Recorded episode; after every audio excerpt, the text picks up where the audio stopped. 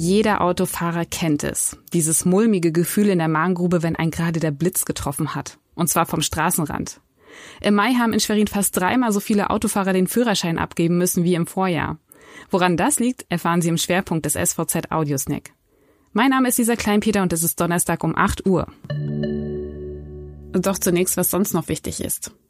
Die Zahl der Arbeitslosen in Mecklenburg-Vorpommern ist im Juni um 20,2 Prozent im Vergleich zum Vorjahr gestiegen.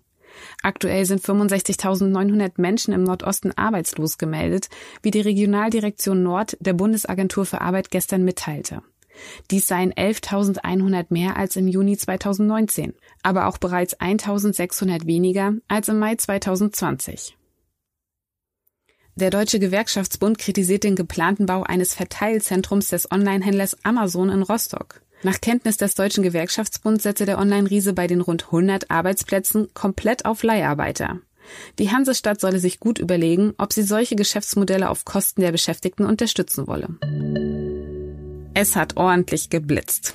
Die Zahl der Fahrverbote hat sich im Vergleich zum Vorjahr nämlich fast verdreifacht. Allein im Mai 2020 wurden in Schwerin 131 Fahrverbote ausgesprochen. Zum Vergleich, im Mai 2019 waren es lediglich 51 Fahrverbote.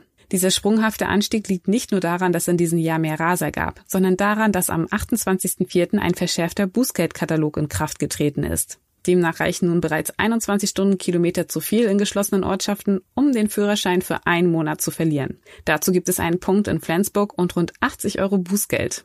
Zuvor lag die Grenze bei 31 kmh.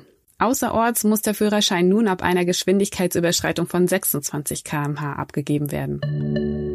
Also fahren Sie vorsichtig. Das war der SVZ Audiosnack.